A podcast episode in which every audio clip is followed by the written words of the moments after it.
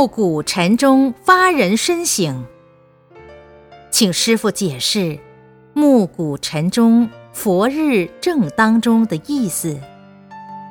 有一句话：“暮鼓晨钟，发人深省。”暮鼓啊，就是晚上打鼓。在道场里边，其实早上打钟打鼓，晚上也是打钟打鼓。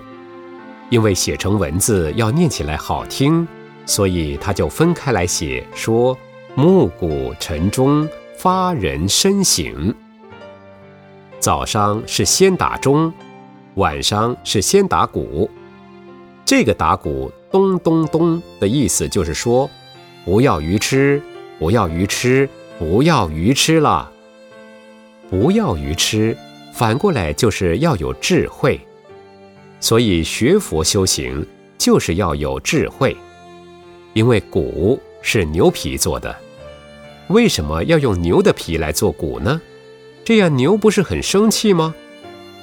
其实他连生气都不知道了，愚痴到这种程度，所以前世骗人啦、偷人啦、抢人啦、拐人的钱啦，或者借钱不还了，都会变成畜生来还债。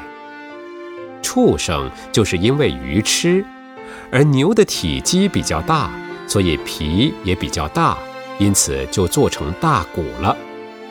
以牛皮代表畜生的皮来打鼓，就是劝人说：“你不要愚痴，不要愚痴，不要愚痴啦。”其实我们学佛啊，就是没有听到打鼓，也不应该愚痴。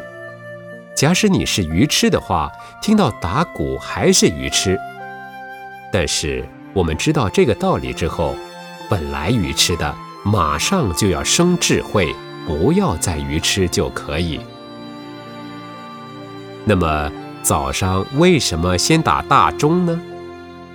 钟啊，这个声音一响，可以传到好远的地方，众生啊，都好像在做梦。很愚痴，迷信愚痴，到了白天还不醒来，还要做白日梦。所以佛教的大钟早上一打，当当当这么响，众生就听到了，就赶快醒来了，不要做梦了。所以佛教里规定，出家人早上听到打板就要起来，你打钟还不起来的话。可能你来生就会变畜生，因此出家人听到打钟就要马上起来，就算不能动、不能下床的话，也要坐在床上。所以说，暮鼓晨钟，发人深省。打钟打鼓，启发我们人类要深深的反省自己，有什么过失，有什么错误，赶快改过。